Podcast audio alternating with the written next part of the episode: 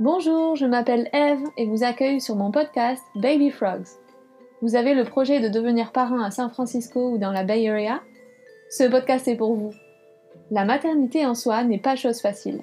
Et quand le projet s'installe en expatriation, ça l'est encore moins. Les décisions à prendre et les différences culturelles peuvent parfois être déroutantes. Ce podcast va vous permettre d'écouter l'histoire de nombreuses familles françaises que j'ai eu la chance d'accompagner et qui m'ont fait l'honneur de partager leur projet intime de devenir parents à San Francisco. Vous allez découvrir leurs émotions. Tantôt la joie, les surprises, les inquiétudes, mais aussi leurs questionnements et leurs réflexions. J'espère que ces témoignages vont vous permettre d'y voir plus clair et d'avancer de manière plus confiante dans votre propre projet. Vous découvrirez de nombreuses informations nécessaires afin de pouvoir prendre des décisions qui vous ressemblent, pour une naissance qui vous ressemble. Je suis Eve Dor, expatriée en Californie depuis 4 ans et maintenant doula à San Francisco. En tant que sage-femme acupunctrice en France, j'ai eu le privilège d'aider plusieurs centaines de couples à mettre leur bébé au monde et c'est à chaque fois la même émotion. La vie est belle. Si vous aussi, vous souhaitez ôter pour une suivi personnalisée à la française, n'hésitez pas à me contacter via mon site internet evedor.com. Je vous souhaite une belle écoute. Salut Christine Salut Eve ben, Merci beaucoup d'être euh, connectée et d'avoir pris ce temps euh, avec moi pour faire ce podcast. Avec plaisir super hâte euh, de reparler de ton accouchement, de tout ce qui s'est passé pendant ta grossesse, etc. Donc, euh, donc c'est top. Merci beaucoup. Avec grand plaisir. Est-ce que tu peux d'abord te présenter, me dire voilà ton prénom, où est-ce que tu habites et qu'est-ce que tu fais dans la vie et avec qui tu partages ton appartement? Ouais, je partage mon appartement. Ouais, alors donc je m'appelle Sixtine, j'habite à San Francisco depuis 5 ans maintenant. Euh, et euh, donc, on habite euh, au nord de San Francisco, donc près de North Beach, et donc avec Romain. Et on a une petite fille il y a un an maintenant qui s'appelle Olympe. Super. Et tu fais quoi dans la vie? Ah oui, pardon. Et je fais quoi dans la vie? Je suis recruteuse à mon compte pour des startups. D'accord. Ok. Et Romain, ton compagnon? Il est entrepreneur. Il a monté une boîte à San Francisco et c'est pour ça qu'on a bougé aux États-Unis. Ok. Est-ce que tu pourrais commencer par nous dire un peu comment, euh, quand tu as appris ta grossesse, euh, comment est-ce que tu as pu t'organiser pour, euh, pour les next steps quoi? Donc, comment est-ce que tu as pu décider de où accoucher, où faire ton suivi ouais. Voilà. Quel a été ton cheminement par rapport à ça? Alors, en fait, de façon hyper pratique, je pense, notre, notre assurance dépendait de la boîte dans laquelle je travaillais et donc on était assuré via Kaiser. Euh, et donc, en fait, ça a été hyper simple. À partir du moment où j'ai su que j'étais enceinte, j'ai pris un premier rendez-vous sur Internet, enfin via Internet, pour rencontrer une gynécologue euh, de Kaiser euh, pour le suivi de ma grossesse. Et en fait, à partir de là, ça a été très facile parce que c'était très cadencé. Euh, j'avais pas tellement de choix à faire sur où voir les gens, quand voir les gens. Enfin, on m'a beaucoup accompagnée sur le suivi. donc, j'ai pas tellement eu de questions à me poser de ce côté-là. Euh, alors, et du coup, une fois que tu as commencé les rendez-vous avec euh, les gynécos, etc., comment, comment ça s'est passé? Eh bien, très bien. Euh, c'était très smooth. Enfin, je, il me semble qu'il n'y a pas eu beaucoup de rendez-vous. Je me souviens de la, la première écho de datation, où du coup, bah, on, a su, on a su la due date. il me semble qu'il y a eu en tout trois échographies. Euh, et euh, j'ai l'impression que j'y suis allée sinon trois autres fois juste pour faire un suivi euh, qui était assez bref où en gros il me pesait, il prenait ma pression. Enfin, ma pression, mon... si on dit la pression, c'est ça? Ouais, ta tension artérielle. Voilà, ma, pression artérielle. Et il me demandait comment ça allait, si j'avais des questions et tout ça. Mais grosso modo, un suivi super simple et efficace. C'était la même gynéco qui m'a suivi tout le, toute la grossesse. Euh, oui, à chaque fois la même. Donc, c'était un médecin, euh, une femme, parce que je voulais être suivie par une femme. Et, euh, et voilà, j'avais eu un très bon fit avec elle la première fois. Donc, bah, j'ai décidé de continuer avec elle. Ok. Et tu avais des attentes particulières par rapport à ce suivi de grossesse? J'avais pas tellement d'attentes, pour être honnête, parce que c'était vraiment l'inconnu pour moi. J'avais déjà eu une sœur euh, qui avait eu euh, qui avait eu un enfant, donc j'avais quand même entendu quelques trucs, et aussi euh, une très bonne amie qui avait eu plusieurs enfants déjà. Donc je, je, pense que émotionnellement, je savais un peu, enfin, j'avais pas tellement besoin de soutien, je pense. Et médicalement parlant, euh, je pense que je m'attendais à rien de spécial et que j'ai été plutôt, euh, du coup, j'ai été plutôt euh, contente parce qu'en fait, je pense que j'étais pas extrêmement, ouais, je m'attendais à rien de spécial et donc en fait, j'étais pas du tout déçue, j'étais très contente du suivi. D'accord. Donc, est-ce que, bon, déjà, est-ce que pendant la grossesse, il y avait des choses particulières dont tu veux parler ou... Ouais, euh, alors euh, rapidement, je crois au bout de 4-5 mois, pendant l'échographie, et il me semble que c'était pendant l'échographie, la deuxième écho, je crois, euh, le médecin nous a dit bon, c'est pas très grave, mais il faut que je vous dise quand même, le cordon ombilical est mal placé au niveau du placenta. Il n'est pas au, milieu, il est sur une des extrémités, et donc en fait, il y a une probabilité très faible, mais qui existe quand même, que ça, ça empêche le bébé d'être bien alimenté et de bien respirer. Et en fait, ça m'a énormément stressée parce que euh, j'ai eu l'impression qu'on nous, on nous lâchait un peu cette information comme ça en fin de rendez-vous euh, et, euh, et qu'on n'avait pas tellement de plus d'informations sur la probabilité de risque, enfin sur la probabilité que ça qu'il y ait vraiment un problème, sur ensuite les conséquences du risque. Euh, donc du coup, ce que j'ai fait après, c'est que j'ai appelé ma tante qui est gynécologue en France. Mm -hmm. Quand je lui ai raconté ça, bah, elle, elle avait l'air quand même elle, essayait de me rassurer, mais elle, avait, elle, est gynécologue euh, obstétrique, et donc du coup, elle s'y connaît très bien. Et elle m'a dit, bah, c'est vrai qu'en France, euh, euh, il y aurait un suivi bien plus poussé, ce qui n'était absolument pas prévu de mon côté aux États-Unis. Et du coup, bah, ça m'a encore plus stressée parce que je me suis dit, c'est bizarre qu'ils prennent pas un peu les choses à la mesure bah, de, de l'importance, quoi. Enfin, de leur importance. Et, et du coup, ça m'a stressée pendant deux bonnes semaines et j'ai vraiment essayé d'avoir plus d'informations. Euh, via la gynécologue, mais juste en ligne. Et en fait, elle, elle m'en donnait, mais c'était vraiment pas très rassurant. Et finalement, au bout d'un moment, on a réussi à obtenir des probabilités et euh, des conséquences euh, claires sur les risques. Et je pense qu'à partir de ce moment-là, bah, on a un peu rationalisé tout ça. Enfin, surtout moi, parce que Romain, il est très rationnel. Donc, rapidement, lui, il s'est pas spécialement stressé. Il s'est dit, bon, la probabilité est faible, donc on va pas se stresser pour ça. Euh, mais moi, ça m'a mis un peu de temps parce que je pense que je me disais, bah, il y a peut-être un problème et peut-être qu'on laisse juste faire les choses alors qu'il faudrait peut-être faire quelque chose. Quoi. Ouais, d'accord. Oui, donc euh, c'est vrai que te balancer une info comme ça, mais sans te donner aucune euh, solution, c'est pas hyper rassurant. Voilà. Donc, vous allez en parler plus sur euh, le pourcentage de risque, par exemple, ce genre de choses. Tu aurais voulu ouais. avoir une discussion là-dessus. Exactement. Ouais. le risque exact. Quoi. Ouais. Exactement, avoir des chiffres. Quoi. Ouais, ouais. Et du coup, euh, suite à ça, ils t'ont même pas reprogrammé euh, non. notre supplémentaire. En fait, euh... Non, ils m'ont dit ça sert à rien, il faut attendre et voir ce que ça donne euh, en fait au bout d'un mois ou deux. Ouais. Ok.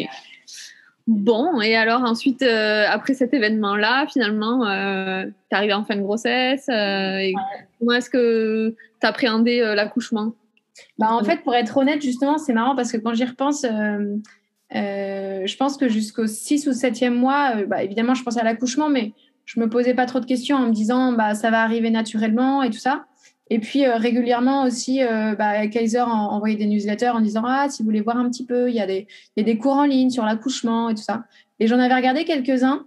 Et en fait, je trouve que ça m'avait pas tellement apporté. Enfin, ça m'avait apporté en termes d'information générale, mais en ce qui concerne la préparation vraiment et la préparation physique et émotionnelle, euh, bah, c'était zéro, quoi. Enfin, j'ai trouvé. Et en fait, euh, ben, c'est là que j'ai compris vraiment euh, l'intérêt que c'était d'avoir une doula. Euh, et c'est là justement que tu es entré en jeu et qu'on a commencé à, à, avoir des cours ensemble. Le niveau que j'avais de connaissances en arrivant avant tes cours et le niveau que j'avais à la fin de tes cours, c'était assez impressionnant. En fait, je pense que je suis d'une nature où je me pose des questions, mais pas trop non plus, pas beaucoup. Et du coup, j'étais assez sereine pendant toute la grossesse, mais sans trop me poser de questions sur l'accouchement. Hein. C'est bizarrement parce que c'est quand même le, moment le plus presque stressant quand même de la grossesse. Euh, mais vraiment, j'ai réalisé pendant tous tes cours que euh, c'était génial d'avoir des informations, que c'était super utile pour comprendre ce qui se passait vraiment euh, bah, depuis le début de la grossesse et surtout pour vraiment appréhender au mieux et positivement, en fait, de façon optimiste, bah, le moment où vraiment tu vas accoucher.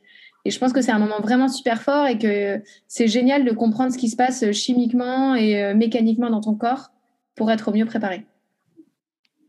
Ok, cool. et euh, il euh, y a des. Ouais, donc pendant l'accouchement, tu as pu euh, refaire un peu euh, des, des postures, tu t'es servi des, des outils, ouais. des préparations. même, même avant l'accouchement, en fait, pendant pendant la phase de travail, il me semble qu'on appelle ça la phase de travail, la première phase. Oui. j'ai beaucoup gardé en tête ce que tu nous avais raconté sur le fait que l'ocytocine, c'était vraiment super important de savoir en, de savoir en créer et qu'il fallait se créer des moments un peu privilégiés et qu'il fallait, qu'il fallait en fait savoir se détendre malgré la douleur. Et je pense que ça, ça m'a énormément aidé et que du coup, j'avais préparé les petites choses avant euh, d'entrer en travail pour justement bah, les, les, les, mettre, euh, les mettre en application au moment où, euh, où bah, le travail a commencé. Quoi. Ouais, donc qu'est-ce que tu avais mis en place par exemple? Alors bon, comme tu avais dit, l'ocytocine, ça peut, il me semble que c'est en gros l'hormone du plaisir et donc ça peut être plein de choses. Ça peut être des contacts humains, des contacts physiques, de la nourriture, des émotions. Et moi, ce que je, je m'étais dit, c'était que bah, Romain allait être là avec moi dans tous les cas et que ce qui était un, ce qui pourrait être sympa aussi, c'est d'avoir des émotions un peu euh, fortes qui viennent de la famille et des amis, surtout euh, étant donné la distance géographique.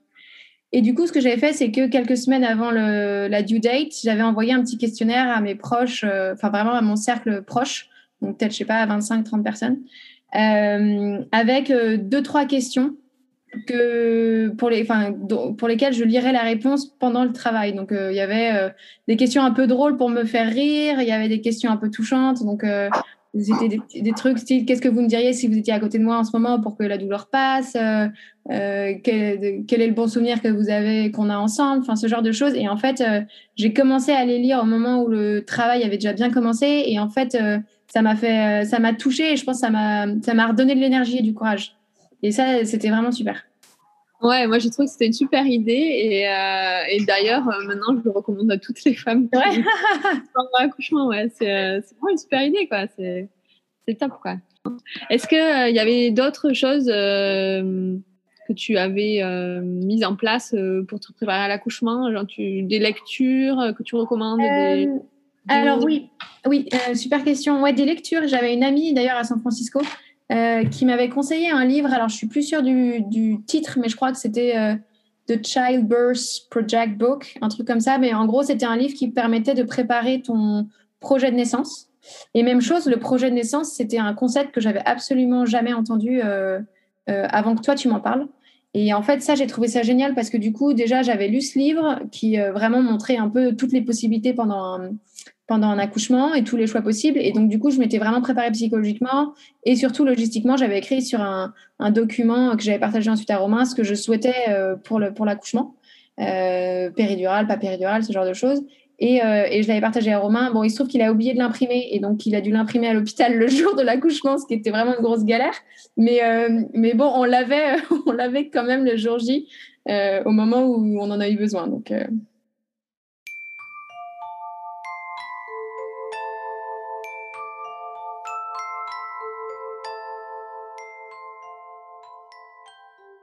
En effet, je rejoins Sixtine sur le birth plan, ou le projet de naissance en français. C'est un document écrit personnalisé euh, que les couples euh, réalisent euh, à la fin de leur grossesse pour communiquer avec l'équipe soignante sur vos désirs par rapport à l'accouchement. C'est hyper important, surtout pour vous, parce qu'en fait, le fait de vous poser les bonnes questions, de vous projeter en écrivant ce document, ça va vous permettre justement de savoir ce que vous voulez, ce que vous ne voulez pas, et, euh, d'avoir un avis sur certaines décisions médicales que vous pouvez prendre pour l'accouchement, euh, voilà, et vous poser les bonnes questions. Donc je vous encourage à en faire un, euh, à l'écrit avec trois paragraphes. Le premier va concerner le travail, donc vous pouvez évoquer l'atmosphère, l'ambiance autour du travail, comme on a déjà parlé plusieurs fois. les hormones du travail fonctionnent avec un environnement cosy. Donc vous pouvez parler de ça, des postures de travail, etc. Le deuxième paragraphe va concerner l'accouchement en lui-même, donc euh, la poussée. Dans quelle position vous voulez pousser euh, Est-ce que vous avez une péridurale ou pas? Et ensuite, le troisième paragraphe va concerner le postpartum, donc euh, faire du poids à peau dès que bébé naît, favoriser l'allaitement, favoriser l'ocytocine, encore une fois, parce que c'est l'ocytocine qui permet l'expulsion du placenta. Donc voilà, restez dans votre bulle, voilà encore euh, par rapport à l'environnement. Donc je vous invite à faire ce document-là qui est euh, vraiment important. Et, euh, et, aussi le soutien amical, tu disais que ça t'avait pendant la grossesse, tu t'étais beaucoup informée auprès d'autres amis qui avaient déjà des enfants Ouais, en fait, je trouve que de façon assez naturelle, quand tu as des sœurs ou des copines, enfin des amis qui, ont, qui sont déjà passés par là, j'ai l'impression qu'il y a une espèce de, de soutien et d'empathie euh, qui sont vraiment importantes, je trouve. Importantes, pardon. Et, euh, et, moi, j'en ai vraiment, j'en ai vraiment beaucoup bénéficié. Donc, euh, j'avais euh, régulièrement des appels avec ma sœur, avec euh, mon amie dont je parlais tout à l'heure, où vraiment elle me disait alors, t'en es où? Est-ce que t'as, est-ce que t'as acheté ça? Par exemple, bah, c'est tout bête, mais les vêtements pour enfants, bah, on sait pas trop par quoi commencer, combien en acheter et tout ça. Et ben, c'est des petites choses comme ça qui peuvent énormément aider aussi dans la logistique postpartum. Et, et ça fait ça en moins de à faire en fait une fois que bah, le bébé est là. Ouais, carrément, carrément.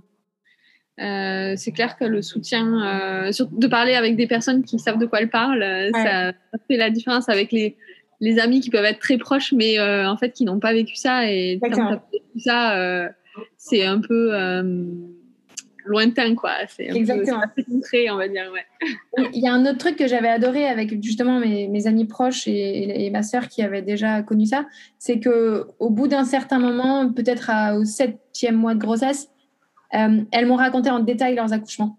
Et en fait, ça, ça m'a énormément aidé aussi parce que du coup, tu te rends compte que déjà, un, euh, tout se passe pas comme prévu.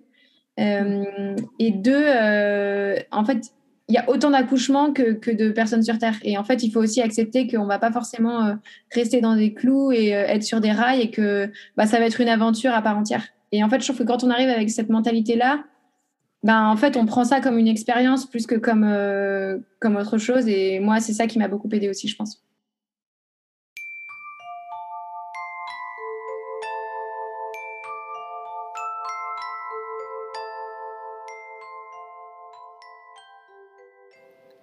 S'informer auprès de témoignages euh, amicaux ou familiaux euh, pour se préparer à l'accouchement, c'est une très très bonne idée.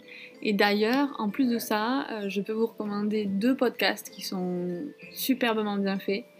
le premier, c'est Bliss Stories.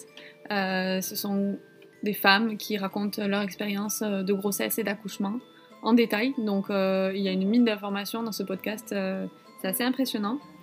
Et le deuxième, c'est la matrescence, euh, qui est plus dirigée, pour le coup, là, sur le postpartum.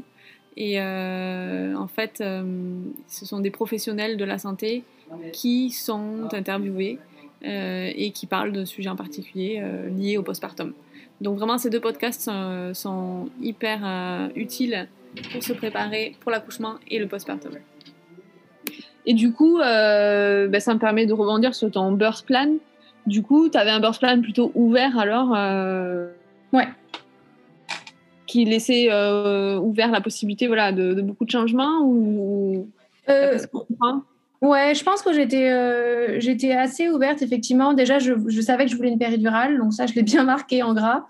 et que je voulais pas, je voulais vraiment éviter à tout prix la césarienne si c'était possible. À chaque fois, je disais, sauf s'il y a des raisons médicales, évidemment, là, je vais pas m'opposer mais je voudrais accoucher par voie basse si c'est possible.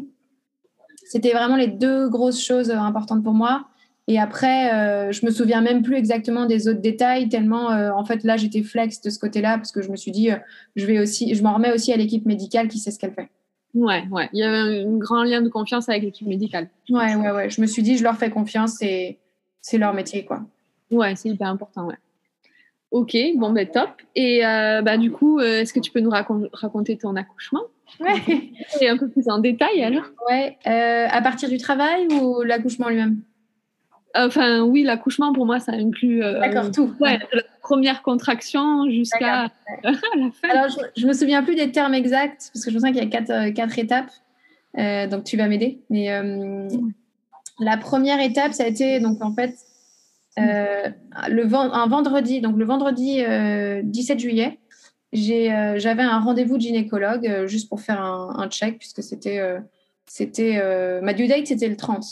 Donc, non, c'était le 23, excuse-moi. C'était le 23. Donc, c'était du coup six jours avant la, due date. Et donc, je suis allée chez le gynécologue, enfin la gynécologue, et elle m'a, elle fait enfin, elle m'a examiné. Et en fait, elle m'a dit, bah, en fait, vous êtes dilaté de 3 et, et je sens déjà que le bébé est bas.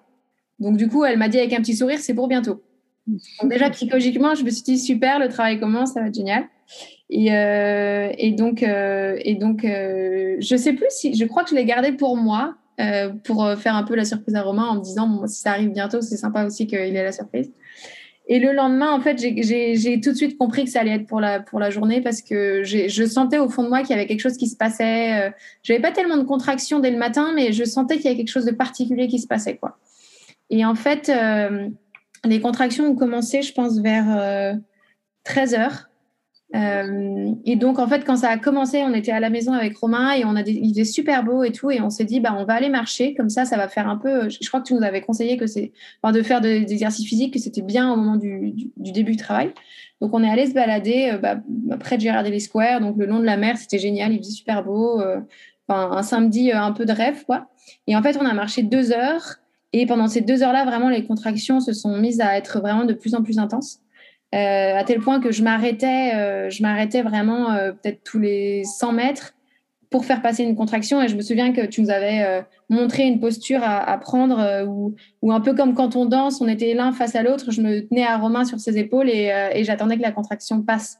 Et, lui, il me soutenait. Et en fait, je me souviens que c'était c'est un moment dont je me souviens parce que c'était vraiment le, bah, les, tout débuts de l'accouchement, mais on n'empêche qu'on était déjà bien connectés. Euh, et, donc on a fait ça et en fait pendant deux heures et demie, au bout d'un moment, euh, j'avais vraiment mal et, euh, je commençais un peu à pleurer à la fin de la balade, pour être honnête. un peu de peur aussi, je pense, en plus de, la douleur. Et, donc on est rentré à la maison. En plus, on habite à peu près au 3 ou 4e étage, donc c'est vrai que les marches n'étaient pas le, plus facile ce jour-là. mais en arrivant à la maison, pareil, tu nous avais dit c'est bien d'y aller, d'aller à la clinique ou à l'hôpital le plus tard possible parce que bah, fois qu'on arrive, c'est très médicalisé et puis bah, on est moins dans cette bulle un peu d'amour et de, euh, familial en fait. Et en fait, euh, bah, malgré ton conseil qui était vraiment super, euh, je pense, super utile, je pense que j'avais, en fait, j'avais besoin, moi, d'être rassurée par une équipe médicale, je pense. En fait, en fait j'avais qu'une peur, je pense, c'était d'accoucher chez moi. Donc, du coup, je me souviens que Romain m'avait dit en arrivant et à la maison, après la balade, il m'a dit bah, on a qu'à t'asseoir un petit peu euh, sur, tu sais, l'énorme, euh, ballon euh, qui est bien aussi au moment du travail parce que tu peux faire des positions dessus, enfin des, postures qui font que ça te soulage un peu et tout ça. Et en fait, j'ai essayé de m'asseoir dessus et en fait, je me suis dit, c'est même pas la peine, j'arrive pas à me détendre. là, je, crois que j'ai, juste besoin d'aller voir l'équipe médicale. Donc, on, on a appelé un Uber. Romain a fait ça. Donc, moi, j'avais déjà fait ma valise, comment on appelle ça, la valise de d'accouchement, quoi, la valise de maternité, pardon. Et Romain, évidemment, ne l'avait pas faite. Donc, du coup, lui, il l'a faite euh, en cinq minutes. Euh, il a fait la sienne. Et, euh, et, donc, on est partis tous les deux avec le siège auto pour le bébé. Et, et, en arrivant, et en fait, moi, j'étais un peu, j'étais pas inconsciente dans le, dans le Uber, mais je me souviens que j'étais pas, j'étais pas bien et que j'entendais Romain parler avec le, le driver et il lui disait, euh, bah, on part, on part accoucher euh, et tout ça. Et le driver était super sympa. Il nous disait, ah, bah, ça va être exceptionnel. C'est vraiment un moment important dans votre vie. Moi, et moi, je réagissais pas. J'étais un peu dans les vapes derrière. Et en fait, en arrivant à l'hôpital, euh, on n'a pas été très bien accueillis. J'en ai pas un bon souvenir. Pourtant, c'était en plein milieu de journée. Je pense que c'était pas un rush particulier. Il n'y avait pas beaucoup de monde dans mes souvenirs dans, le, dans le, les couloirs. Mais en fait, on a été accueillis euh, pas très bien. Euh, j'ai été mise dans une salle, on m'a rien dit en fait. Euh, on m'a dit on va revenir et puis en fait personne n'est revenu avant. Au bout de 10 minutes, il y avait toujours personne de, de, revenu et en fait Romain à ce moment-là était parti pour aller imprimer mon fameux plan de plan de naissance, un projet de naissance. donc j'étais toute seule à gérer mes contractions et en fait je me souviens que au bout d'un moment j'en pouvais plus parce que j'avais, enfin au bout d'un moment c'était que 10 minutes hein, mais ça me paraissait long. Euh, et, en fait, je me souviens qu'à un moment, j'ai hurlé, mais can somebody help me? Parce que vraiment, j'avais l'impression d'être toute seule dans une pièce et que bah, m'avait juste lâché là, quoi. Et en fait, euh, du coup, il y a des, femmes qui sont venues, qui étaient des infirmières, il me semble, et qui m'ont dit on va s'occuper de vous et tout ça. Et puis, euh, j'ai re-attendu 10 minutes. Et au bout d'un moment, bon, bah, elles ont fait venir un, médecin qui m'a examiné et qui m'a dit vous êtes à 4, donc c'est un petit peu trop tôt pour, pour mettre une péridurale si vous en voulez une.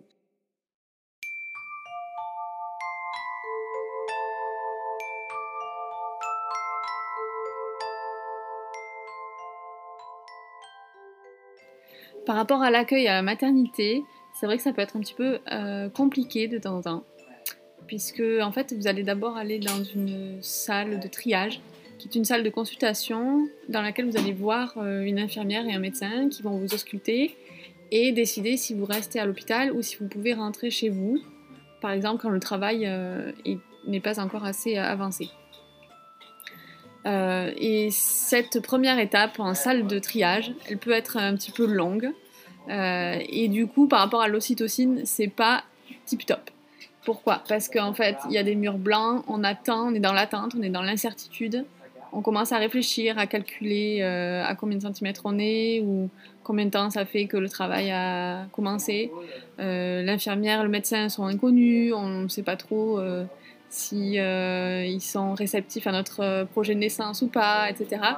Et donc, si on arrive à l'hôpital trop tôt, l'ocytocine n'est pas encore à son top level, et du coup, ça peut ralentir les contractions et ralentir le travail. Donc moi, je vous conseille que tant que tout va bien, restez à la maison. Tant que vous êtes serein et que rien ne se passe de particulier, restez à la maison et venez à l'hôpital euh, le plus tard possible, en tout cas quand le travail a déjà bien commencé, euh, pour éviter justement d'avoir un ralentissement du travail en arrivant à la maternité. Alors bien sûr, quand je dis quand tout va bien, c'est effectivement, on n'a pas rempli la poche des os, il n'y a pas de fièvre, on est dans un terme normal, ce n'est pas prématuré, ce n'est pas euh, terme dépassé, voilà. Donc c'est vraiment quand les conditions euh, physiologiques sont réunies, on peut rester à la maison pendant un petit moment. Donc euh, fine. Donc dans ce cas, ils m'ont, en fait, à partir de là, ils m'ont emmené dans ma chambre, enfin dans une chambre qui allait être ma chambre d'accouchement. Et donc Romain est revenu un petit peu avant. Euh, et, donc, en fait, euh, j'ai été mise là et donc ils m'ont fait un petit peu attendre et rapidement quand même, je, pense que je me suis dilatée assez rapidement. Et du coup, là, ils, ont, ils, ils ont pu me poser la péridurale peu de temps après. Euh, la pose de la péridurale s'est très bien passée. Enfin, j'ai fait ce que tu m'avais conseillé de faire, c'est-à-dire que je n'ai pas regardé l'aiguille. Donc, ni du, enfin, du début à la fin, j'ai vraiment pas, pas failli. Je me suis dit, il faut surtout pas que je la voie. Euh, surtout quand j'ai vu la tête de Romain, elle avait pas l'air, petite. Et, euh, et, voilà, donc ça s'est super bien passé. Et à partir du moment où ils m'ont mis la péridurale, euh, ben, j'ai été détendue et, et en fait, ben, du coup, je sentais plus, plus grand chose en fait, pour être honnête. Donc, j'étais allongée sur mon lit et du coup, on était tous les deux avec Romain et c'était trop sympa. Il avait préparé une petite playlist de musique pour me détendre un peu. il avait, il avait réussi à aller acheter des gâteaux en utilisant Instacart euh, juste avant qu'on parte et tout ça. Bon, il se trouve qu'en fait, j'ai appris qu'une fois que j'avais la péridurale, j'avais plus le droit de manger. Donc en fait, j'avais que le droit de boire à partir du moment où il me l'avait posé. Et euh, donc je me suis un peu euh, nourrie pendant, pendant tout ce moment-là avec des boissons à la noix de coco pour mettre un peu d'énergie avant, avant l'épreuve. ok, donc là, péridurale, gros soulagement quoi. Ouais, gros soulagement. Je me suis dit, oh là là, finalement, ça va être facile. J'étais pas au bout de mes peines. Euh, et donc, en fait, j'ai réussi. Et je crois que la péridurale s'est bien posée vers 6 heures de l'après-midi ou 7 heures, je pense. Et, et j'ai réussi à m'endormir très facilement. En fait, j'ai dû dormir, euh, je sais pas combien, mais j'ai dû dormir au moins 5-6 heures. Ah ouais, quand même. Ouais, je pense. j'ai l'impression de m'être reposée, en fait, tu vois. J'étais pas. Enfin, c'était vraiment bien, quoi. Euh, et, Romain était toujours à côté de moi pendant ce temps-là. Et en fait, euh, pendant la nuit, il venait, euh, il y avait une équipe, il y avait une sage-femme qui s'occupait de nous, en fait, qui était géniale et, et, qui parlait un tout petit peu français et qui avait eu cinq enfants. Donc, mine de rien, ça avait un côté rassurant, en fait. Ah ouais, ouais. Et surtout, elle m'a dit, vous êtes dilaté à 10, à minuit. Voilà, ouais. Donc là, je me suis dit, génial, génial, quoi.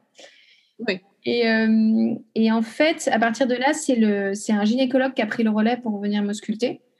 Et en fait, euh, là, pareil, c'est pas un très bon souvenir parce que je me souviens qu'il est venu peut-être deux fois. Et euh, tu nous avais vraiment prévenu que c'était important d'attendre que le bébé descende pour en fait pas pousser pour rien et qu'il fallait juste attendre naturellement que le bébé descende. Et en fait, donc j'étais dilatée à 10 et le gynécologue m'a ensuite auscultée. Et alors, je sais plus comment on appelle ça, mais on est censé savoir si le bébé a moins 2, moins 1, 0, 1 ou 2. Ouais. Tu peux rappeler ce que c'est? En fait, il regarde euh, si la tête est haute ou basse et euh, en gros, les chiffres correspondent. Euh, donc, moins 2, c'est que c'est haut, 0, c'est que c'est en train de passer dans le bassin et plus 1, plus 2, plus 3, ça descend de plus en plus. C'est ça. À plus 3, ça existe, ok. Je croyais que plus 2, c'était le maximum. plus, plus 4, c'est la naissance. Ça, y est, les deux. D'accord, ok. Et du coup, donc, quand il est la première fois qu'il est venu me voir et qu'il m'a dit, bah voilà, vous êtes à 10, on va bientôt commencer à pousser. Je lui ai dit, d'accord, mais euh, où est le bébé? Enfin, où est la tête du bébé? Et il m'a dit, euh, moins 2. Et je lui ai dit, bah non, je suis désolée, mais moi, je ne veux pas commencer à pousser à moins 2. Donc, on attend un peu si vous voulez bien. Euh, et tu vois, ça, j'aurais jamais cru pouvoir le dire et pouvoir le. Enfin, je l'aurais jamais su sans ton aide. Vraiment. Et j'en avais jamais entendu parler avant. Et donc, du coup, il était, il avait pas l'air très content, pour être honnête, mais il m'a dit, bon, d'accord. Et donc, il est reparti et il est revenu, euh, il est revenu euh, deux heures après. Et euh, il m'a réausculté et il m'a dit, bah là, vous êtes à un. Ah, un, ouais. un ou deux, tu vois. Enfin, un truc quand même bien. Et du Ouais. coup, je me suis dit, bon, bah, super, euh, deux, enfin, même deux, je crois, il m'a dit. Donc, je lui ai dit, bah, super, euh, deux, euh, fine, moi, je suis, je suis, je suis chaude pour pousser. et et, et du coup, du coup bah, ils ont commencé à installer toute l'équipe et tout ça. Et donc, c'était toujours la même sage-femme qui nous aidait, qui était top. Et elle s'appelle Janelle. Voilà, elle s'appelait Janelle. Et, hum, et donc, j'ai commencé à pousser à 3h15 du matin. Et en fait, je me souviens qu'en rigolant, Janelle, donc la sage-femme, m'a dit euh, euh, Hier, j'ai eu une femme qui a, qui a poussé 4 heures, mais vous inquiétez pas, ça va pas vous arriver. Du coup, je me suis dit, bah, c'est vrai que 4 heures, c'est long, quoi. et, euh, et en fait, j'ai commencé à pousser. Et donc, en fait, c'était bah, par. c'était des, Donc, en fait, j'avais la péridurale. Donc, moi, je sentais pas les contractions, mais c'était Janelle avec le monitoring qui me disait, bah voilà, on va pousser dans 3 secondes, on va pousser deux fois 8 secondes, en fait. Et, euh, et donc, vraiment, bah, j'ai donné tout ce que je pouvais. En plus, je pense que. Enfin, je suis sportive, donc euh, je pense que j'ai plutôt un bon souffle et tout ça. Euh, mais en fait, au bout d'une heure, bah, le bébé était engagé, mais toujours pas, toujours pas là, quoi. Et en fait, il se trouve que Olympe était, quand elle était encore dans mon ventre, elle était d'abord d'un côté. En fait, elle, elle regardait. il me semble qu'elle regardait le, qu'elle regardait le ciel. Et en fait, elle s'est retournée pendant la poussée. Et donc, ce qui a fait qu'on a dû changer de, stratégie pendant la poussée. Et en fait, euh, en fait, il y a vraiment eu un moment euh, au bout d'une heure et demie où j'en pouvais plus, je pense, de fatigue, euh, de stress, parce que et en plus j'avais très très mal. En fait, j'avais mal euh, au nerf du dos. En fait, je pense que Olympe appuyait sur un de mes nerfs et du coup, en fait, j'arrivais pas à me soulager. En fait, même quand je poussais pas, j'avais mal au dos. Et, et en fait, bah, même physiquement, c'était vraiment difficile et éprouvant. Enfin, je vais passer les détails, mais j'ai vomi et tout ça. Enfin, c'était vraiment euh, vraiment l'épreuve la plus dure que j'ai connue euh, physiquement, je pense. Donc, au bout de 3h45, Olympe est arrivé, donc énorme soulagement. euh, parce que vraiment, j'étais à bout de force physiquement et émotionnellement. J'avais vraiment besoin qu'elle arrive. Et en fait, ce qui m'a fait tenir, c'est que je pense la dernière demi-heure, euh, Janelle, donc la sage-femme, a dit Ah, je vois ses cheveux. Et en fait, euh, et en fait je voulais pas que Romain voit. euh, il est toujours resté de mon côté pendant tout le, toute la poussée. Mais il a vraiment insisté pour aller voir. euh, pour aller voir. Et euh, quand j'ai vu sa tête qui voyait les cheveux, en fait, ça m'a redonné de l'énergie et je me suis dit, OK, là, on est sur la dernière ligne droite, je, je peux juste pas m'arrêter là, quoi. Euh, donc voilà. Et donc, elle est arrivée. Et en fait, ce qui était un petit peu dur, c'est qu'elle est arrivée à 7h15. Non, 7h, pardon. Juste au moment où il y a eu le changement d'équipe entre les gens qui travaillaient de nuit et les gens qui travaillaient de jour. Et donc ça, ça a été euh, difficile pour moi parce que c'était le dernier quart d'heure de poussée. Et euh, en fait, tous les visages autour de moi ont changé. Donc, en fait, c'était un petit peu dur émotionnellement. Sauf Ouais. Janelle qui est restée jusqu'à la fin, euh, alors que je pense qu'elle était même plus euh, payée à travailler. Mais en tout cas, elle- enfin, je sentais qu'elle voulait rester jusqu'à la fin pour m'accompagner. En fait, et ça, j'ai trouvé ça génial. Voilà pour l'accouchement. Ouais, ouais, c'est chouette. Et euh, donc, tu as poussé quand même 3 heures, ouais, mais bon. Euh, Et la péridurale, tu sentais que. Parce que du coup, tu avais quand même mal. Donc, la péridurale ne soulageait pas cette douleur euh, en- au dos. Ouais. En fait, enfin, c'est un mystère parce que j'avais j'avais mal au dos, je sentais clairement, euh, enfin j'avais très mal, euh, j'avais très mal, et pourtant j'avais la péridurale, donc euh, j'arrive toujours pas à comprendre si en fait la péridurale n'a pas à un moment peut-être cessé de fonctionner ou je sais pas ce qui s'est passé, mais mais j'ai eu mal alors que j'avais la péridurale. Quand on a un bébé justement qui regarde vers le haut, ça appuie dans le dos, dans le bas du dos de la maman. D'accord. Et ça donne des douleurs euh, justement euh, lombaires euh, qui ne sont pas soulagées par la péridurale parce qu'en fait c'est positionnel. Et c'est dû à la position du bébé en fait. Donc à mon avis c'est pour ça que tu avais mal au dos et c'est pas forcément la péridurale qui ne fonctionnait pas. Ok, bah, c'est super bon à savoir. C'est la première fois que quelqu'un me donne une interprétation, donc parfait. Ouais.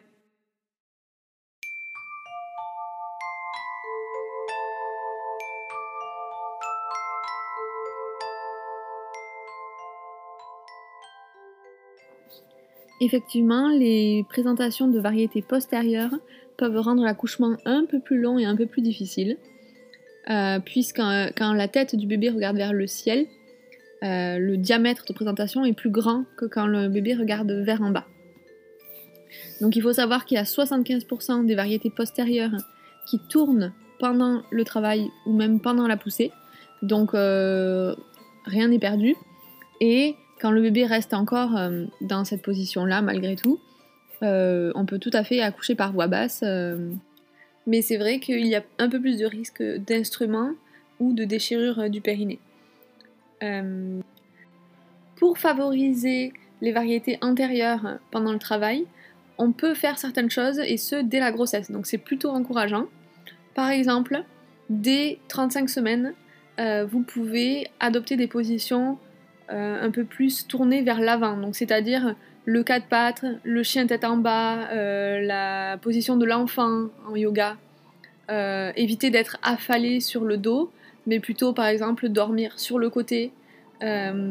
ou quand on est sur le canapé, être assise avec les coudes sur les genoux, donc pencher en avant. Tout ça, ça va favoriser la rotation du fœtus vers l'avant. Aussi, de pratiquer l'aptonomie a démontré euh, son effet par rapport à ça. Donc, c'est-à-dire placer les mains souvent du partenaire ou de la partenaire sur le devant du ventre va faire que le bébé va essayer de se tourner vers euh, là où sont les mains en fait.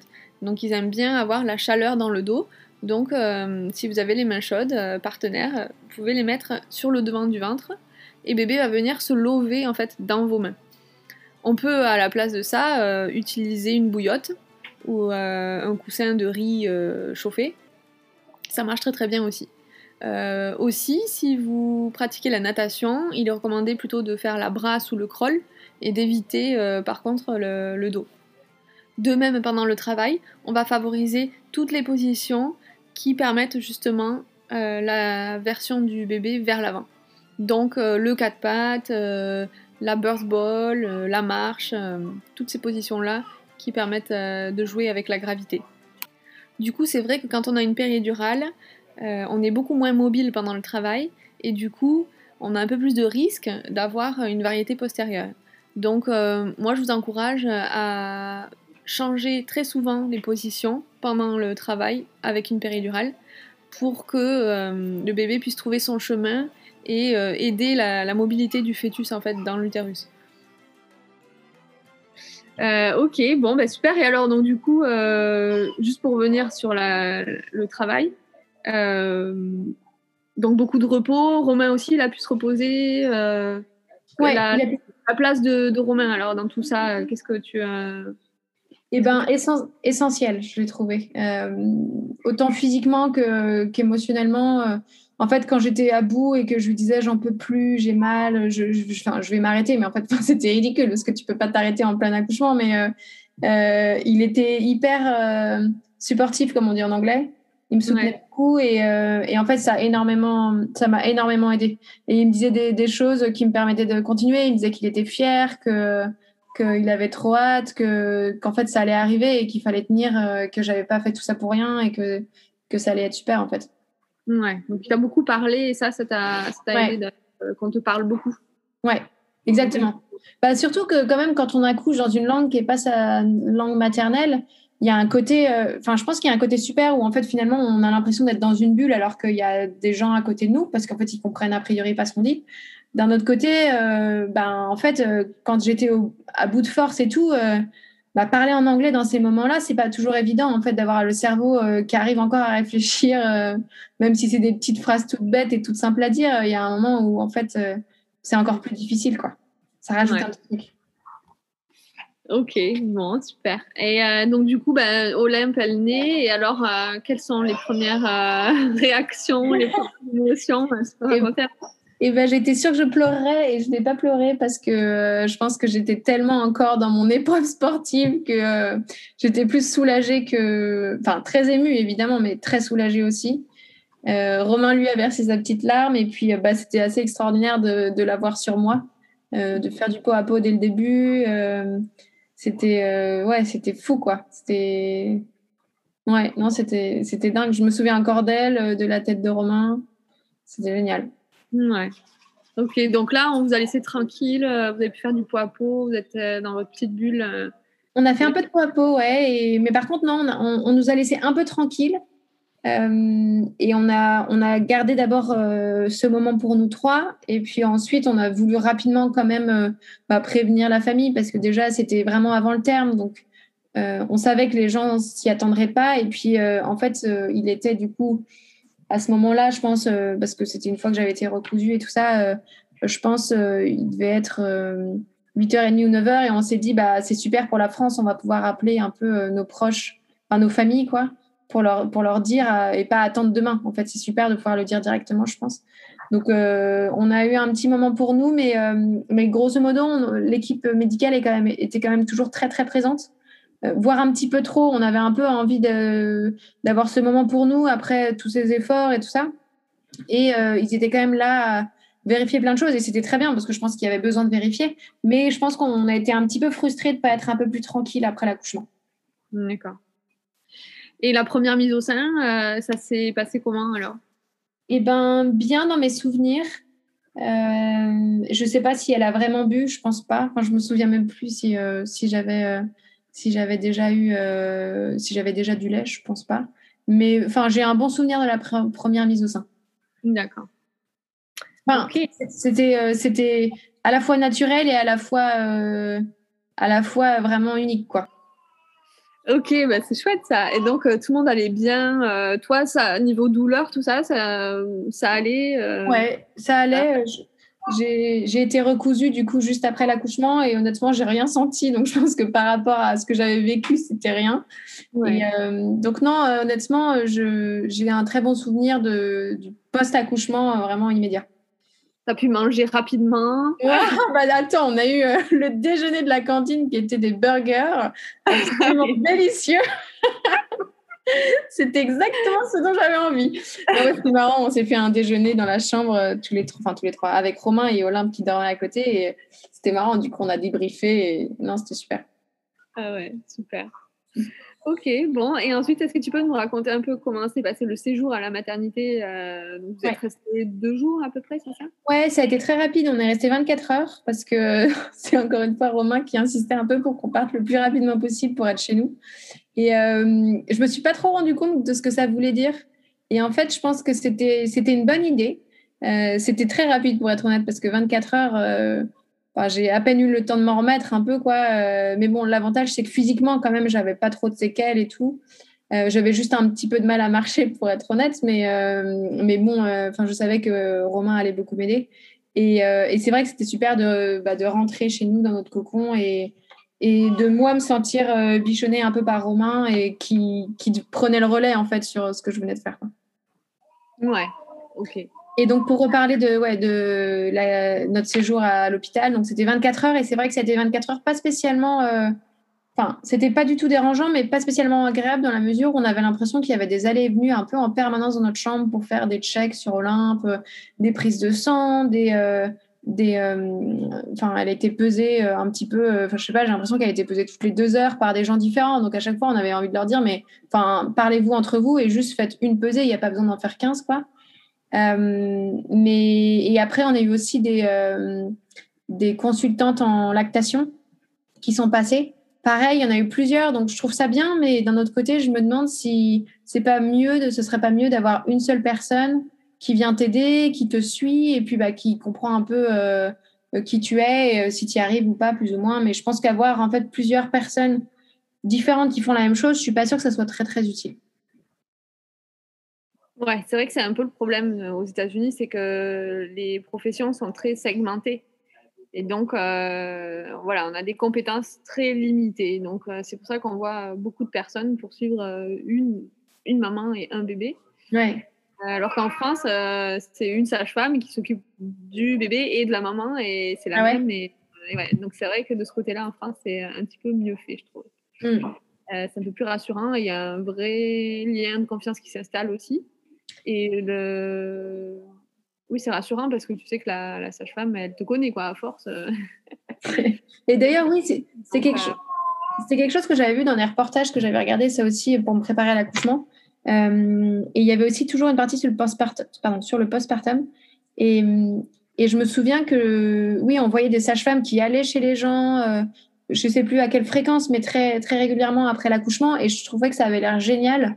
Et je savais que c'était quelque chose qui se faisait pas aux États-Unis. Et je me disais, bah, c'est dommage parce que je pense que quand c'est le premier en plus enfant qu'on a, on n'y connaît rien et on a besoin de soutien et de d'aide. Et en fait, euh, bah, j'aurais adoré avoir ça. Mais c'est vrai que j'ai l'impression que c'est génial. Euh, c'est très bien fait en France. C'est pas du tout fait comme ça aux États-Unis. Ouais, c'est un peu différent du coup parce que euh, en France, effectivement, les sages-femmes, elles viennent voir les patientes à domicile en postpartum, mais c'est purement médical par contre. Alors qu'aux États-Unis, du coup, c'est plus les doulas qui viennent à la maison et qui viennent faire plutôt tout le suivi non médical, mais euh, émotionnel, euh, euh, aider à la maison, faire en sorte que la maman se repose. voilà, en fait, c'est comme une maman qui s'occupe de la nouvelle maman qui vient d'accoucher. Du coup, je ne t'avais pas posé la question, mais pour te préparer au postpartum, qu'est-ce que tu avais fait pendant la grossesse Ouais, et ben même chose, je m'étais, j'avais beaucoup écouté ce que tu m'avais toi dit. Euh, et ce que ma sœur et mes amis euh, proches m'avaient raconté, euh, par exemple que c'était vraiment bah, à Romain de s'occuper de la nourriture, que c'était vraiment qu'il était 100% in charge quoi. Il y avait ça et qu'il fallait qu'il fallait vraiment essayer de se reposer, qu'il fallait pas essayer de voir trop de monde et tout ça et qu'il fallait enfin se poser avant de, de, repartir dans une vraie vie quoi.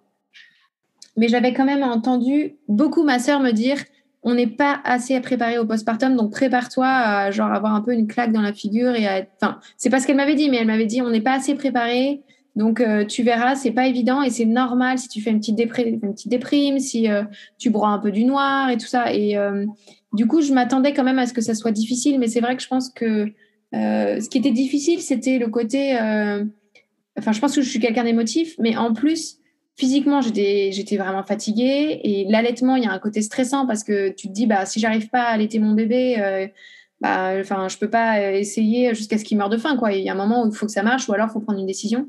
Et je me souviens que Olympe avait perdu un petit peu de poids euh, la première semaine et que euh, qu'il y avait une, une pédiatre qui nous avait dit un peu avec un regard accusateur, pas accusateur, mais un peu un regard un peu comment dire stressé ou stressant, euh, bah, il va peut-être falloir commencer à penser à lui donner du lait euh, de formula, quoi, de, du lait euh, industriel.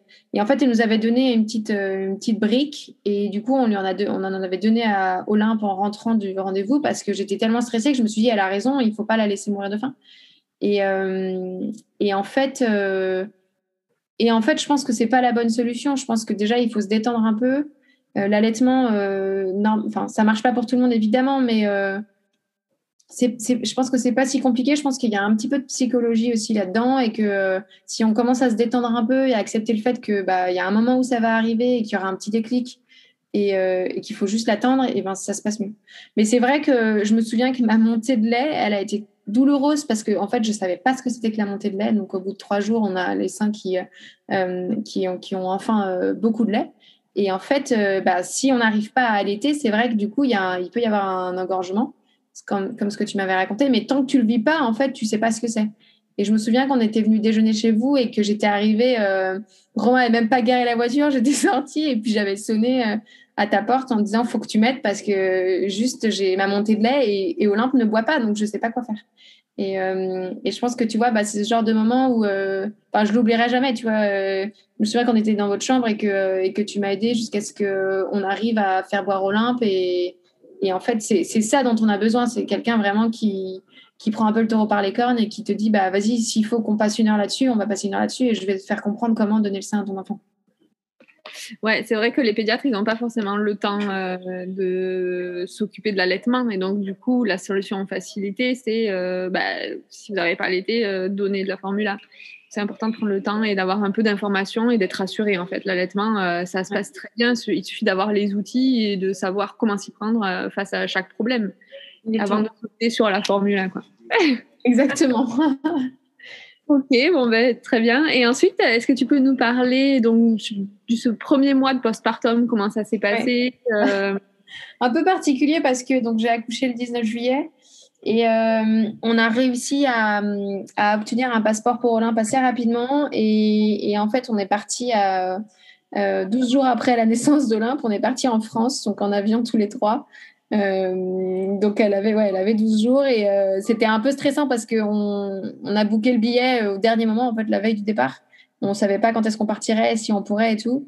Et, en fait, et en fait, bah, le vol s'est très bien passé parce qu'elle a quasiment dormi tout le vol, sauf euh, les moments où j'ai essayé de l'allaiter, enfin où je l'ai allaité. Et puis c'était marrant parce que ça avait l'air d'être le bébé le plus jeune que le, le, staff avait vu euh, en vol. Et en fait, bah, du coup, je pense que le premier mois de postpartum, il était très particulier parce qu'on était, euh, on était en vacances en France, mais du coup, en plus, c'était avec la famille, donc c'était pas, c'était super de leur présenter au limbe sitôt. En fait, je pense que du coup, ça a compensé le fait qu'on avait accouché bah, à 12 000 km et que ça aurait été compliqué qu'il la voit, euh, qu'il la voit jeune, en fait. Mais du coup, le fait que c'est tombé euh, pendant les vacances d'été en août et tout ça, on s'est dit, bah, ça tombe à pic et on, va faire le max pour, pour rentrer.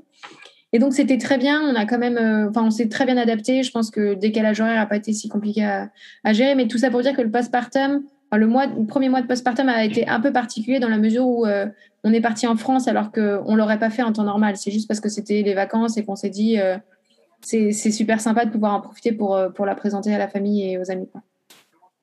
Ouais, et du coup, la famille, alors sur place, ça vous a beaucoup aidé? Est-ce que, au contraire, c'était quand hmm. même fatigant de voir beaucoup de monde Comment ça s'est passé avec la famille? Alors, ce qui est sûr, c'est que j'adore ma famille, mais jamais jamais j'aimerais avoir quelqu'un de ma famille euh, juste après la naissance chez moi. Je trouve que c'est tellement un moment important familialement parlant, mais en termes de famille nucléaire, que je trouve qu'il faut savoir aussi laisser de la place aux gens qui viennent d'avoir un enfant.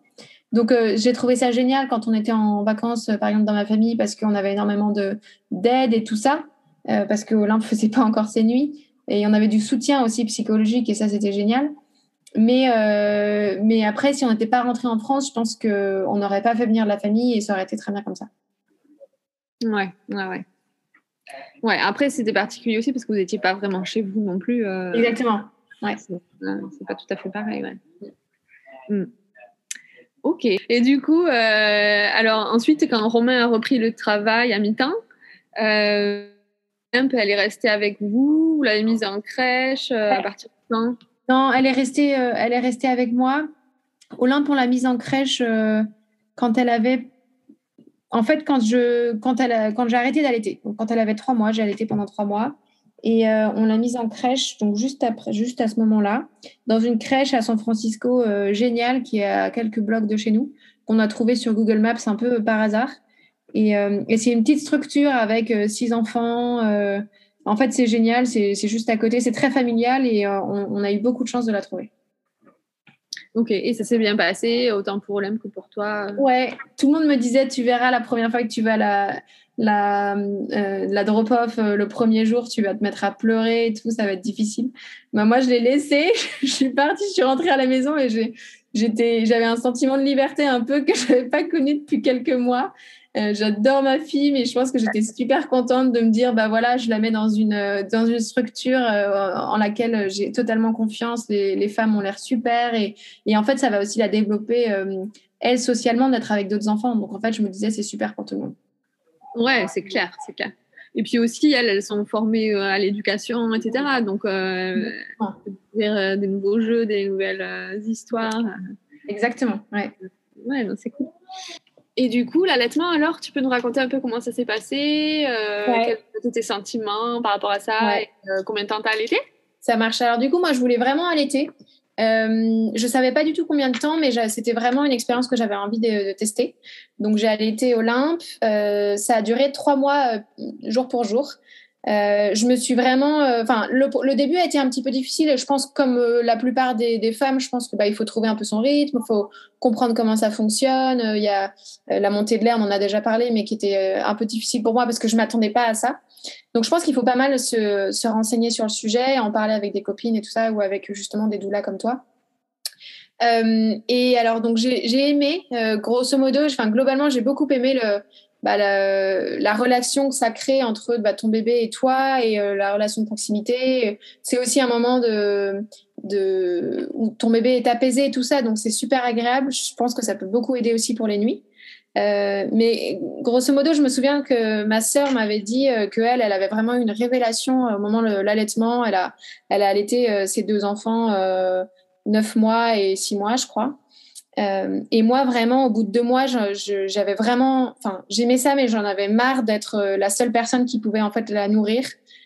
C'était super difficile en plus, je trouvais, de devoir tirer son lait à chaque fois que je pensais partir plus de trois ou quatre heures j'avais l'impression qu'en fait j'avais un, une charge mentale en plus sur les épaules qui moi personnellement me pesait. Alors je sais que c'est pas le cas pour tout le monde, mais voilà, c'est pour ça que je préfère en parler là parce que je pense que l'allaitement c'est beau sur le papier et c'est super, mais c'est pas facile pour tout le monde. Et donc moi, euh, j'ai fait partie, je pense, des femmes qui ont aimé, mais qui n'ont pas adoré. Et donc j'ai arrêté au bout de trois mois parce que euh, bah, plusieurs, j'ai parlé à plusieurs pédiatres qui m'ont à chaque fois euh, ils me disaient que bah, plus on allaitait mieux c'était pour le bébé, ce qui est vrai. Mais je pense qu'il y a un moment aussi où encore une fois il faut s'écouter. Et un jour il y a un pédiatre qui m'a dit eh ben en fait si vous arrêtez au bout de trois mois ça sera déjà super et elle aura elle aura déjà bah, elle aura déjà de enfin un système immunitaire qui sera très bien et voilà. Donc en fait, je pense que ça m'a déculpabilisé de me dire, eh ben voilà, j'arrête au bout de trois mois et euh, j'aurais fait ce que j'avais envie de faire et, je vais pas culpabiliser pour ça euh, parce que euh, je le fais pas six mois par exemple, alors que c'est ce qui est recommandé par l'OMS. et du coup, moi, ce qui est marrant, c'est que le jour où j'ai arrêté d'allaiter, donc je me souviens que c'est moi qui ai donné le premier biberon de, de lait non maternel à Olympe. Et là, pour le coup, moi, j'ai eu cette une révélation ce jour-là, un peu particulier, un peu à, à l'inverse de ma sœur où vraiment je me suis dit, eh ben oui, c'était une super expérience, euh, mais ça correspond pas à, tous les modes de vie, à tous les modes de pensée et à toutes les mamans. Euh, et donc euh, j'ai beaucoup aimé, je regrette pas du tout de l'avoir fait, mais je suis ravie d'avoir arrêté parce que du coup j'ai eu l'impression aussi de retrouver mon corps, mon indépendance, ma liberté. Et puis j'ai eu l'impression que ma petite fille, elle grandissait aussi en la voyant boire, boire justement au biberon et que Romain pouvait plus participer là-dedans. Donc ça, ça m'a beaucoup plu. Euh, et, d'ailleurs, c'est pour ça que pour, euh, a priori, pour les prochains enfants, euh, si on en a d'autres, je, ne pense pas à l'été. Et c'est pas, et je, sais que c'est assez égoïste et assez controversé comme choix.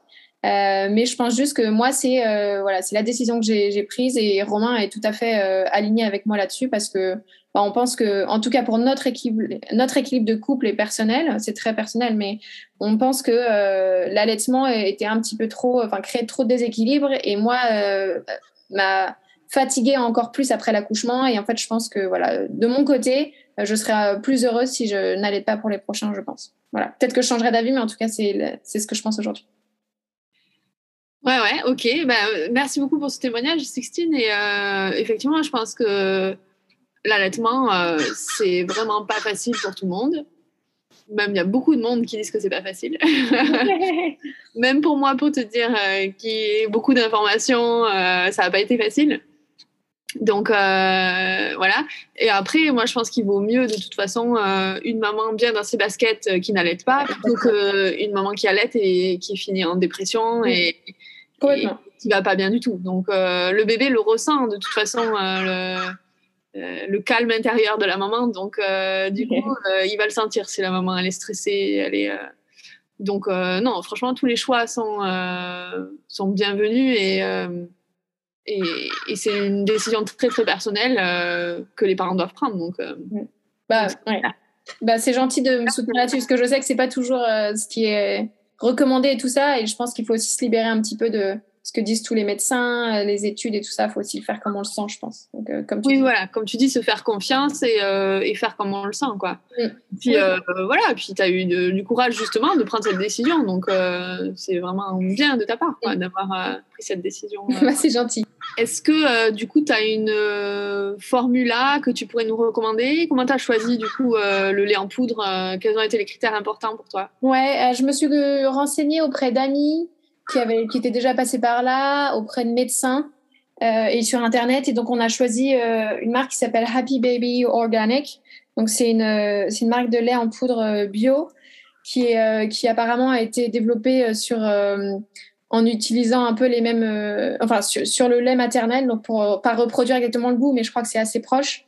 Et en parallèle, on a aussi utilisé des biberons de la marque Komotomo, qui, euh, qui, pardon, qui reproduisent un petit peu pareil le, la sensation, je crois, de, du sein de la mère sur la tétine. Et du coup, ça s'est super bien passé la transition. Enfin, normalement, je crois que ça prend deux, trois semaines. il faut faire petit à petit. Bah, moi, ça a pris une journée, en fait. Enfin, tellement tout s'est bien passé. Donc, je pense que ça aussi, ça m'a beaucoup aidé aussi à, à passer de l'allaitement au lait industriel parce que bah, du coup je me suis dit en fait c'est bon Olympe prend bien le, lait c'est que c'était aussi son moment à elle et peut-être qu'en fait on a choisi le, timing un peu parfait ouais et elle elle était contente ouais. ouais. ouais franchement elle adorait en plus elle a commencé à prendre son biberon rapidement euh, dans ses petites mains et donc je pense qu'elle était contente aussi de, de se voir grandir comme ça ouais super ok et du coup tu dis que la transition a duré un jour, c'est-à-dire que quasiment du jour au lendemain, tu as complètement de données et tu n'as pas eu d'engorgement Non, en fait, c'est, je suis assez étonnée encore une fois quand j'y repense parce que, pareil, ma soeur m'avait conseillé de le faire sur plusieurs euh, jours, voire semaines. Et, euh, et en fait, euh, je crois vraiment que, que la, première fois que je lui ai donné le biberon, ça a été vraiment. Enfin, la, première, et enfin, je ne lui ai pas redonné le sein après, quoi. Vraiment, ah. je, mais je ne sais pas comment ça s'est passé, enfin, je ne sais pas pourquoi ça s'est passé si bien. Euh, peut-être que je produisais finalement pas beaucoup de lait, je sais pas, mais en tout cas, euh, très très rapidement, euh, on est passé au biberon sans souci. Ok, bah super, ça. Donc bonne expérience alors Ouais, super. Ok, et puis en plus tu disais que ça correspondait un peu au moment où tu l'as mise à la crèche aussi, donc au final, ouais. un côté un peu pratique. Exactement. En fait, j'ai retrouvé un peu ma liberté, mon indépendance en même temps entre la crèche et la fin de l'allaitement, et je pense que ça, j'ai beaucoup apprécié aussi.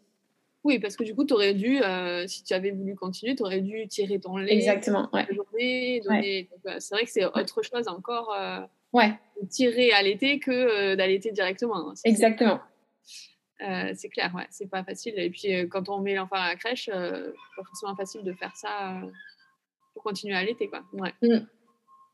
Ok, bon, bah super. merci beaucoup, Sixtine, pour ce petit aparté. Est-ce que tu peux nous parler euh, des, du coût total euh, de la grossesse, accouchement? Ouais. Euh, juste pour savoir à peu près quel budget c'est d'avoir un enfant à San Francisco. ouais, ça marche. Je pense que ça dépend beaucoup de l'assurance santé que tu as. niveau suivi de grossesse, moi, je me souviens que je ne payais absolument rien à chaque fois que j'allais voir la gynécologue. Donc, c'était zéro. L'accouchement en lui-même, je me souviens avoir reçu la facture et euh, ça a coûté 18 000 dollars, mais nous, on a payé 500 dollars. Donc, euh, l'assurance couvrait énormément, donc ça, ça, on a eu beaucoup de chance. Et après, euh, la, la, la, crèche, c'était, il me semble, au début, je faisais pas toute la semaine parce que je me suis dit, je, vais, je vais aussi garder un peu Olympe, peut-être deux jours avec moi ou un jour avec moi par semaine.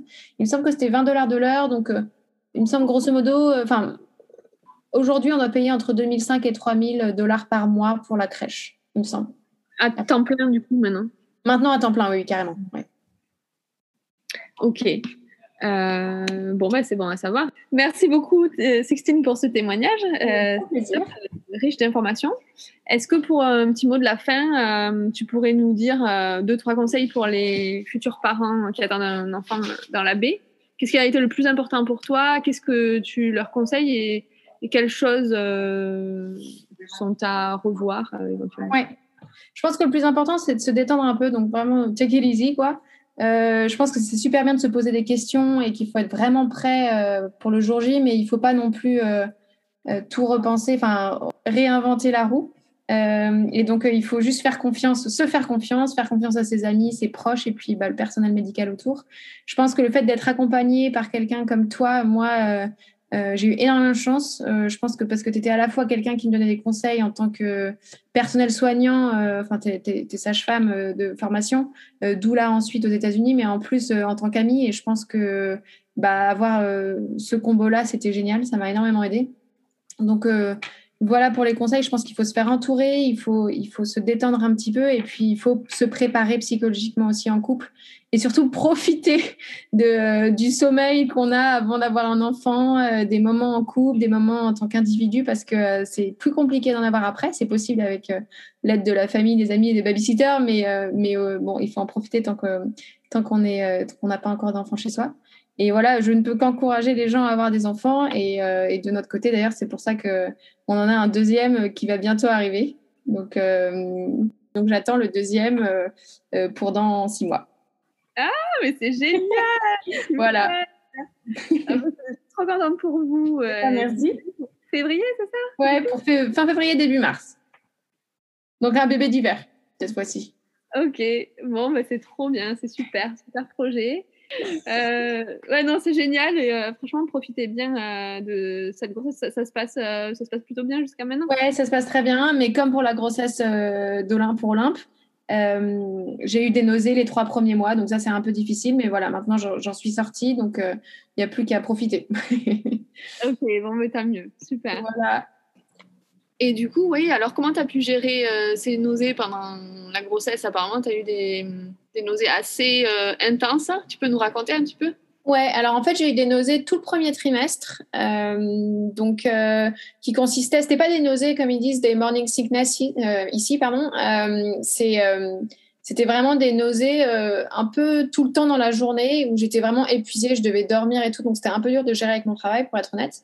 Mais en fait, j'ai tout de suite dit à mon boss qui a été super compréhensif et je pense que c'est vraiment la meilleure façon de faire parce que en fait, je pense que ça sert à rien de, cacher sa grossesse à quelqu'un euh, qu'on est censé euh, voir tous les jours et tout, parce que juste il y a un moment où il vaut mieux être transparent plutôt que de vouloir garder ça pour soi, enfin, je trouve. Et du coup, alors moi, j'avais acheté des, euh, bracelets anti-nausées où il y avait des points d'acupuncture, je crois, au, bon endroit du poignet. Et ça, ça m'avait bien soulagée. Et puis j'avais rapidement aussi compris ce qui me dégoûtait et ce qui me donnait encore plus mal au ventre et, ce qui allait mieux. Par exemple, je digérais pas le yaourt. Donc j'ai arrêté, euh, enfin j'ai eu des réactions assez agressives euh, euh, à chaque fois que j'en ai mangé. J'en ai dû en manger deux fois par erreur. Il y avait peut-être une sauce avec du yaourt dedans et donc j'ai compris rapidement qu'il fallait pas que j'en mange. et, et essayé de, bah, même si j'aime pas ça, de grignoter un peu pour en fait pas faire trois gros repas comme d'habitude, mais des repas un peu plus, un peu moins espacés et plus petits pour justement avoir moins le, sentiment de faim qui souvent aggravait les, les nausées, de mon côté en tout cas. Ok, et il y avait euh, certaines recettes miracles qui t'aidaient euh, euh, Honnêtement, non, j'ai pas eu l'impression. je me suis vraiment juste écoutée. Par exemple, normalement, je mange énormément de légumes et de fruits. Et là, ça me dégoûtait. J'avais plutôt envie de choses très très simples, genre des pâtes avec un peu de beurre ou du riz. Et donc, du coup, je m'écoutais vraiment. Et pareil, d'habitude, j'adore cuisiner. Là, j'étais incapable de mettre un pied dans la cuisine. Donc du coup, c'est Romain qui a un peu plus géré de ce côté-là. Euh, donc ça, ça changeait pas mal. Et, euh, et non, et du coup, je pense qu'il faut vraiment s'écouter et, et, pas essayer d'avoir de, les mêmes habitudes que, que, quand on n'est pas enceinte, je pense. Ouais, ouais, ouais. Bon, bah écoute, euh, donc je vous souhaite le meilleur à tous les trois, du coup, et, en devenir. Euh, et puis, bah, une aussi belle grossesse et, euh, et que les aventures euh, continuent. C'est génial. Ouais, merci beaucoup et, merci encore pour ton aide parce que tu as, joué un rôle vraiment important dans la grossesse et enfin dans ma grossesse et dans et dans le postpartum et même l'accouchement, dans la psychologie de mon accouchement. Et, et en vrai, j'en suis très reconnaissante. Donc, encore un grand merci. Et je dis pas ça pour faire de la pub, je dis ça parce que je le pense sincèrement. Merci Sixtine. Bon, bah, à bientôt et puis, euh, et puis belle grossesse alors. Ouais, bah merci beaucoup.